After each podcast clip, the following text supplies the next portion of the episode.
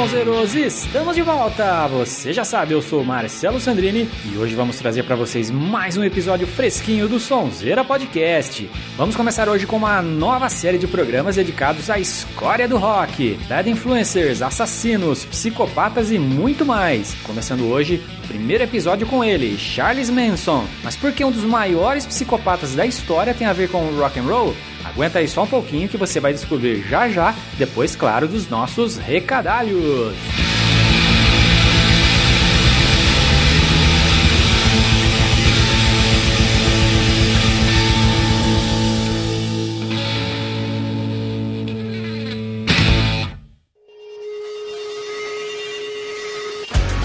Bem, Sonzero. Lembrando de curtir a gente e dar aquela força nas nossas redes sociais. Nosso Twitter é o sonzerapodcast. Nosso canal no YouTube é o youtube.com barra sonzeraplay. Todos os links estão no post deste episódio.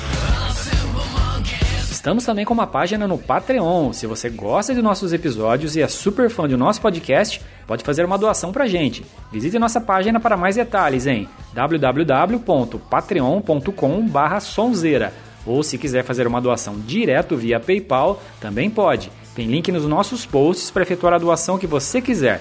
Ajude a gente a manter o nosso podcast sempre ligado, beleza?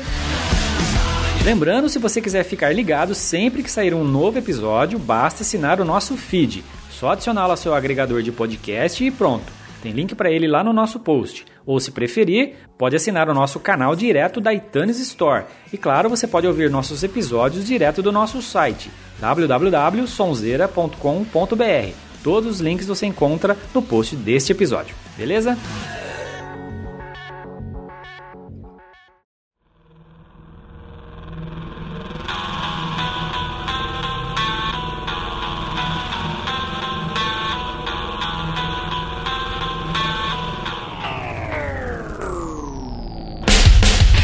Sonzero. O objetivo aqui não é contar a bibliografia de um dos nomes mais controversos do século XX, nem muito menos julgá-lo, mas apenas retratar como ele conseguiu influenciar tantas figuras do rock and roll, seja através de suas músicas ou de seus atos. Para você que nunca ouviu falar dele, aqui vai uma breve introdução mostrando o que ele fez para se tornar tão conhecido. Charles Miles Manson, nascido Charles Miles Maddox, nasceu em Cincinnati em 12 de novembro de 1934 e faleceu em Bakersfield em 19 de novembro de 2017. Ele foi fundador e líder de um grupo seita chamada Família Manson, que cometeu vários assassinatos nos Estados Unidos no final dos anos 60. Entre eles, o mais famoso foi o da atriz Sharon Tate, na época grávida de oito meses, que era esposa do diretor de cinema Roman Polanski. Condenado à morte em 1971, com pena posteriormente transformada em prisão perpétua, cumpriu sua sentença até 19 de novembro de 2017 na penitenciária estadual de Corcoran, Califórnia, sendo transferido para um hospital em Kearney County, onde veio a falecer. A bibliografia completa dele vou deixar um link no post desse episódio, beleza? Charles Manson era um pequeno criminoso, cantor e compositor antes de se tornar mundialmente famoso como líder da família Manson. Foi rejeitado por inúmeras gravadoras, tendo sido fortemente influenciado pelos Beatles. Seja como músico falido ou como um horrível criminoso, não há como negar a sua grande influência sobre a cultura musical, especialmente com as bandas de rock. Por que tal fascínio por uma figura tão desprezível e polêmica? A gente vai contar agora como ele influenciou algumas das principais bandas de rock ao longo da história. My world is a sad world.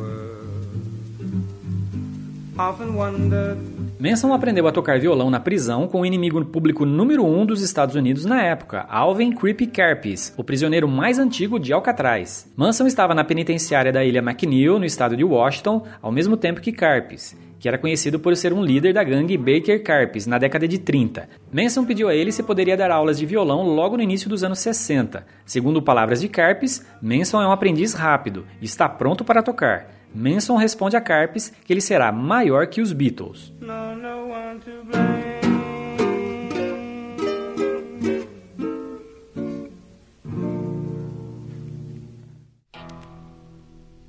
Pretty girl, pretty, pretty girl.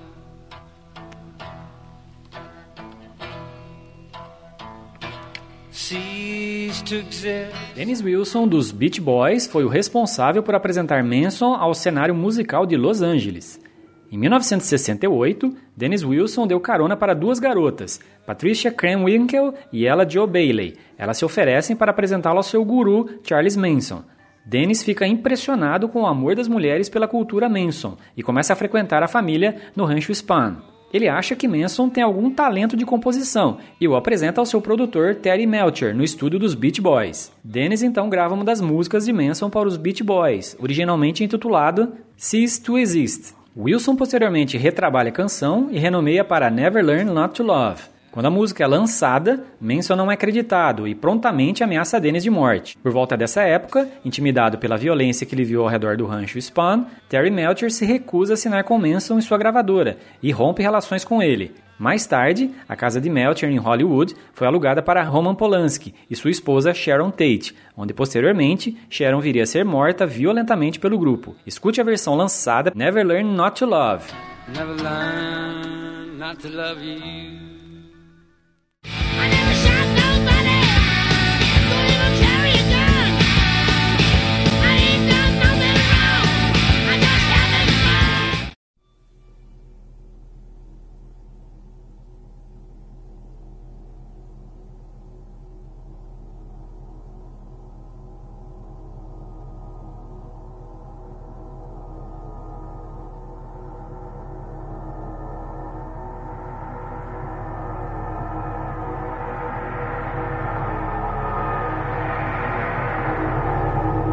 Never learn not to love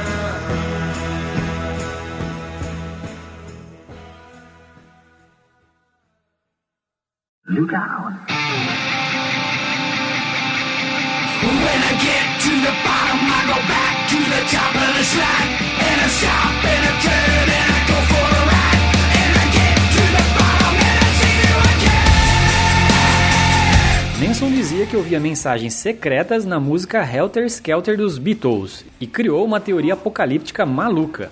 O álbum branco tornou-se o texto definitivo para os ensinamentos dementes de Manson. Em suas pregações, ele afirmava que os Estados Unidos teriam uma disputa intensa entre negros e brancos, e usava o álbum branco dos Beatles como prova. Segundo ele, o disco, principalmente a música Helter Skelter, teria mensagens cifradas sobre esse suposto conflito racial que tomaria conta dos Estados Unidos. No final desse conflito, segundo Manson, ele surgiria como um messias para o povo americano. Depois de conhecer o álbum branco em 1968, Manson começou a usar as palavras Helter Skelter para se referir ao conflito racial que ele previa para o país. Manson ordenou uma série de assassinatos para tentar acelerar esse conflito. A ideia era incriminar grupos como os Panteras Negras e provocar uma enxurrada de violência racial em todo o país. Para isso, os seguidores de Manson, que mataram Tate, picharam com sangue a palavra pig, uma clara alusão aos gritos de protesto dos panteras negras a policiais envolvidos em mortes de afrodescendentes nos Estados Unidos. Na noite seguinte, a família foi para a casa de Leno e Rosemary LaBianca e depois de serem brutalmente assassinados, escreveram Morte aos porcos nas paredes e Helter Skelter na porta da geladeira.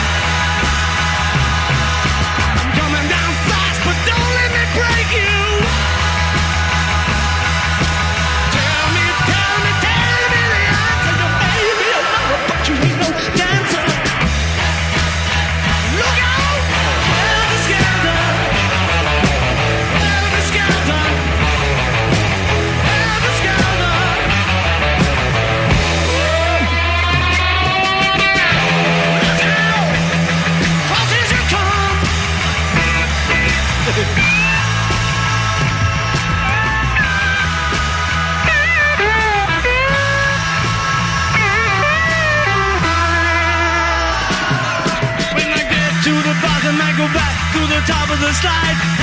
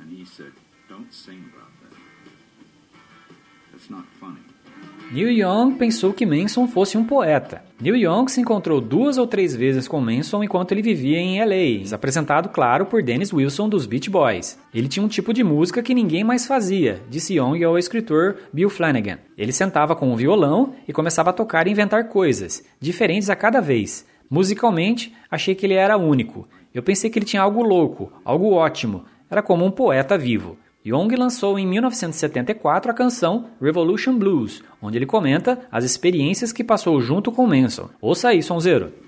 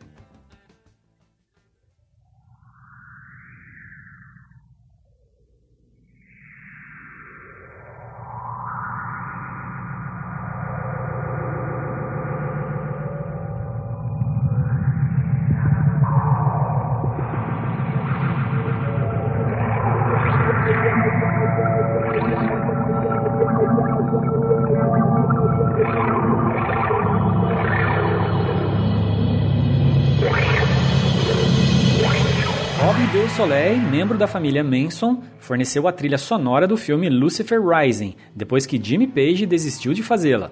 Bill Soleil foi membro do grupo The Grassroots e atuou como ator no filme do diretor Kenneth Anger, Lucifer Rising. Anger conversou com Bill Soleil sobre ele fazer a trilha sonora do filme, mas a proposta de compor a trilha sonora acabou sendo feita em 1972 para Jimmy Page, do Led Zeppelin. Page aceitou, mas desistiu pouco tempo depois ao saber da prisão de Bill Soleil pelos assassinatos em primeiro grau como membro da família Manson. Bill Soleil escreveu para Anger da prisão e sugeriu que ele deveria compor a trilha sonora de Lucifer Rising, como os dois haviam originalmente concordado antes. Bill Soleil conseguiu a aprovação da administração e o dinheiro para gravar a trilha de dentro da instituição. Mais tarde, Jimmy Page acabou lançando o material que tinha gravado com Anger para o filme, em 2012, no álbum Lucifer Rising and Other Soundtracks. Vamos ouvir o trecho do álbum com a música Lucifer Rising Percussion Return.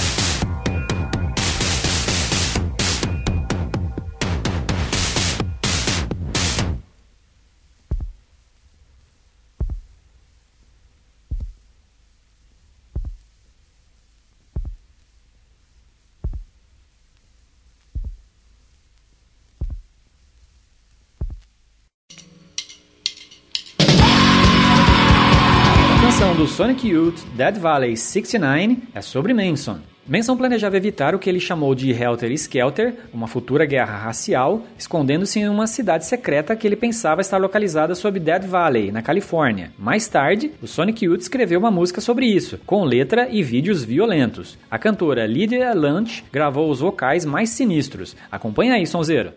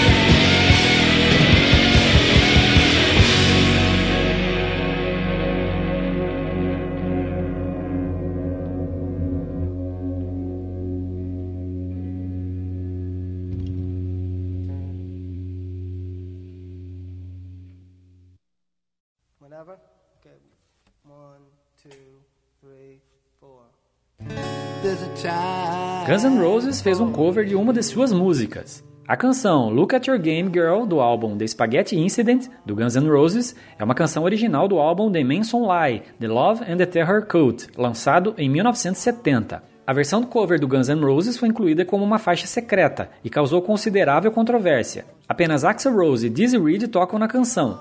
Parte dos royalties foi doada para a fundação que apoiava as vítimas dos assassinatos da família Manson. Escuta aí, sonzeiro.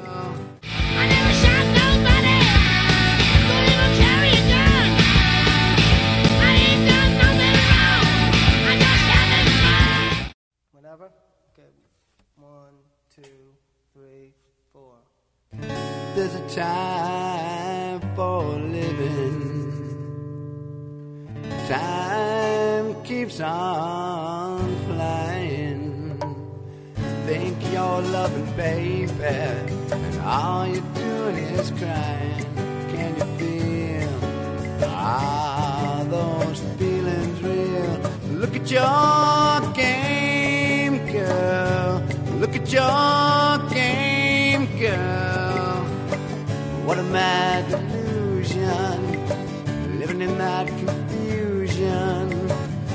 frustration and doubt. Can you ever live without the game?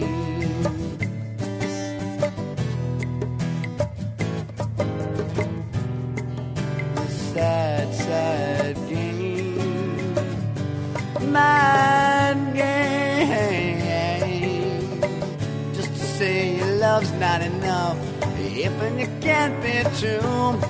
Oh, you can't tell those lies, baby, but you're only fooling you. Can you feel? Are those feelings real?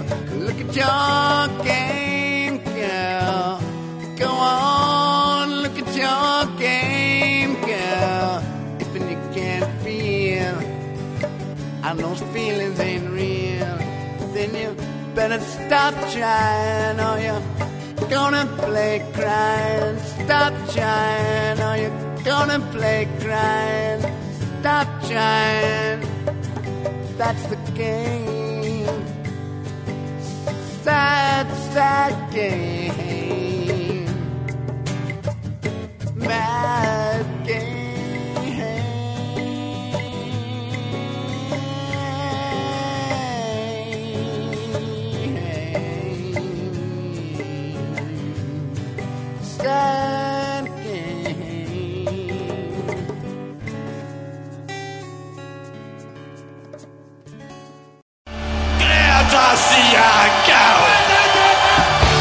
See You Go, dos Ramones, também é uma canção sobre Manson. No seu segundo álbum, Live Home, os Ramones lançaram a canção, escrita a partir da perspectiva de um assassino que sonha em ganhar fama através da violência, como Manson. A letra diz: Vou sorrir, eu vou rir, eles vão querer o meu autógrafo. E em um momento de paixão, pegue a glória como Charles Manson.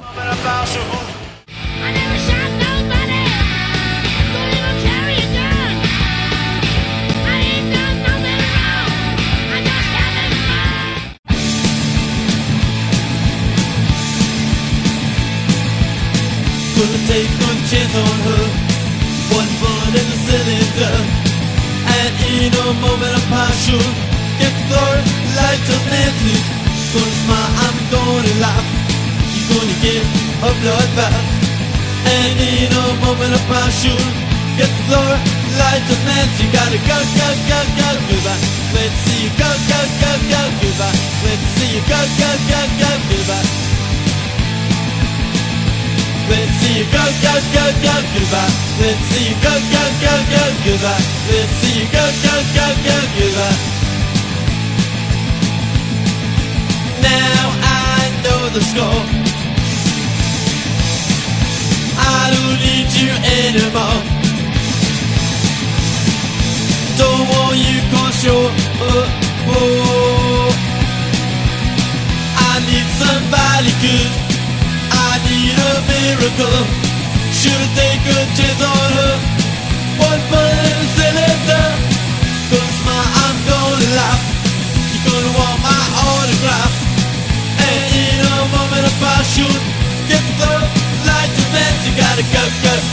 Let's see you go, go, go, go, Cuba, you go, go, go, go, Cuba.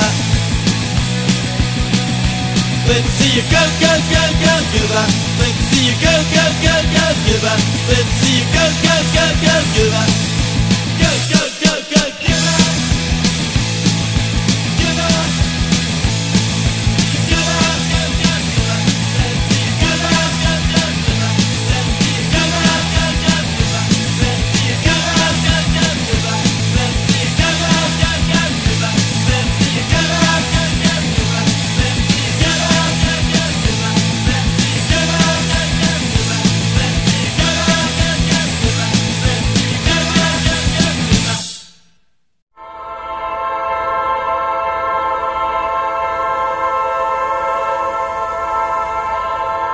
banda Kassabian tem o nome de um membro da família Manson. Linda Kassabian se tornou a principal testemunha de acusação durante os julgamentos dos assassinatos e recebeu imunidade de ser processada devido à delação de seus companheiros. Alguns membros da família alegaram que era a mentora intelectual de todos os crimes, alegação essa rejeitada posteriormente pelo júri. O ex-guitarrista Chris Karloff escolheu o nome depois de ler um livro sobre Manson, mas só porque ele achou que o nome era legal.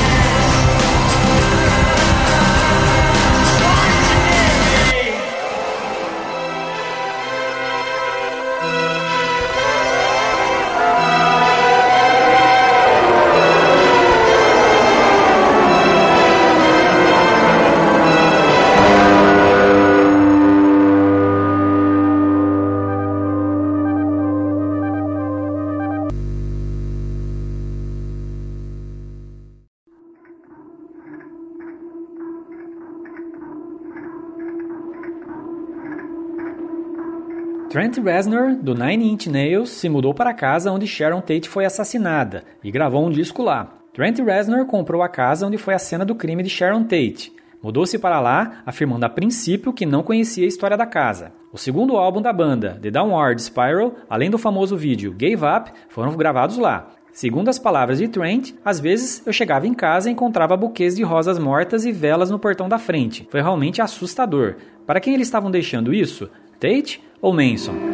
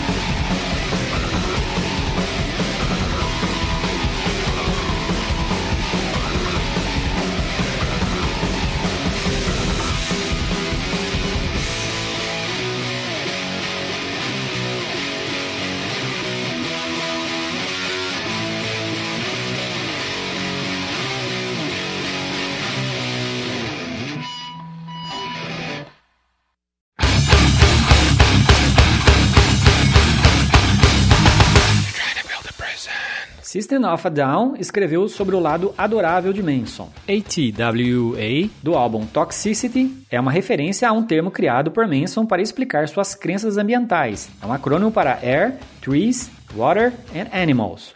O guitarrista Darren Malakian disse: O Charles Manson está na televisão. Tudo é sempre unilateral na televisão. Eu não concordo em matar alguém. Eu não concordo em cortar as gargantas de ninguém, nem escrever merda nas paredes. Não é nisso que estou falando. Esse não é o lado do Charles Manson que eu estou interessado. É mais sobre as suas ideias e pensamentos sobre a sociedade que me interessa.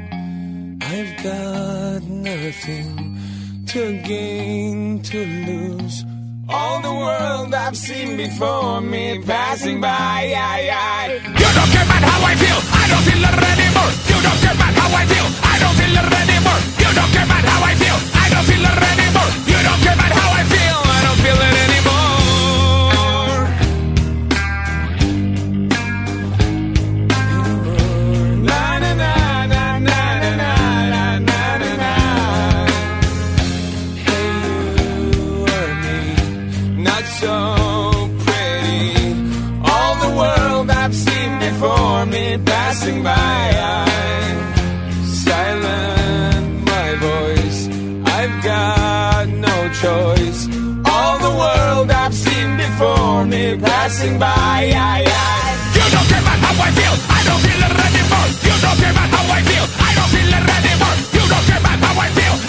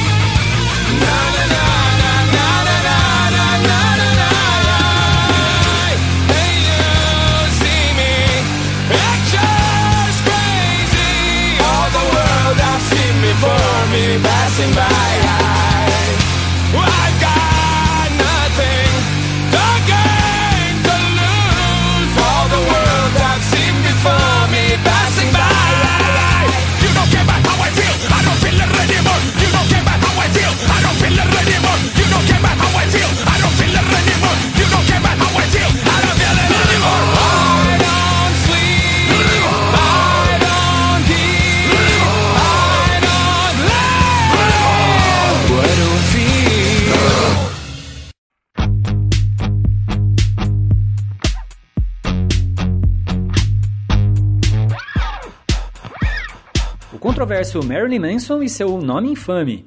Brian Hill Warner, conhecido por seu nome artístico Marilyn Manson, é um cantor e compositor conhecido por sua personalidade e imagem polêmica como vocalista da banda Marilyn Manson.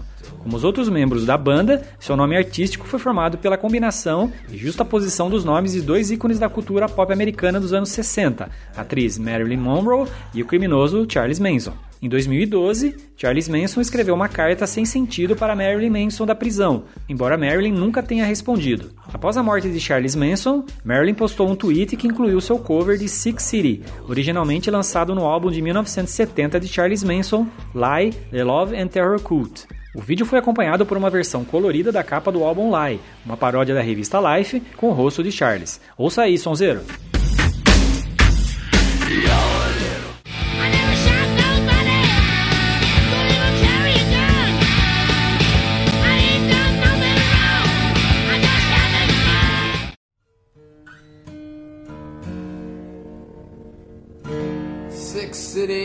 Six City, yeah. Rest people.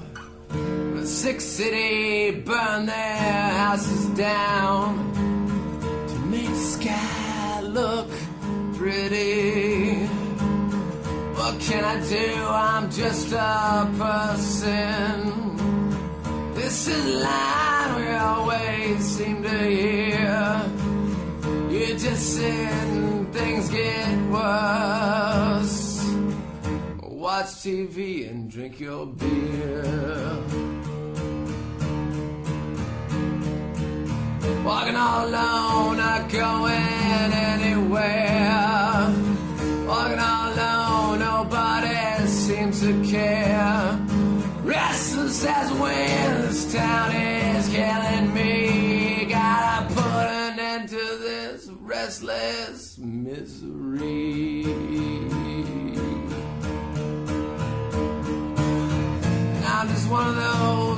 Restless people that can never seem to be satisfied with living in this sick old, sick old, sick, sick, sick city. My late for me to say goodbye. Might be too late to watch sick old city die. Going on road, yeah, I'm gonna try to say sick city, so long, farewell, goodbye, and die.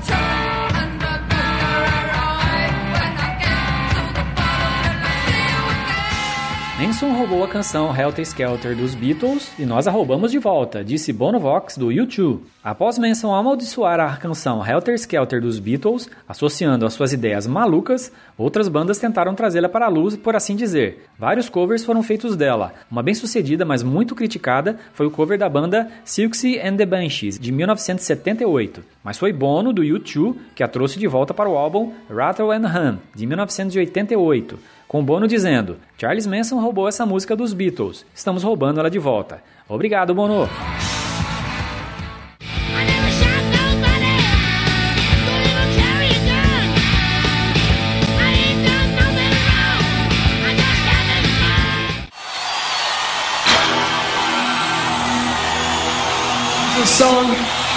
Charles Manson stole from the Beatles. We're stealing it back. When you get to the bottom, you go back to the top of the slide and you stop and you turn and you go for a ride. Then you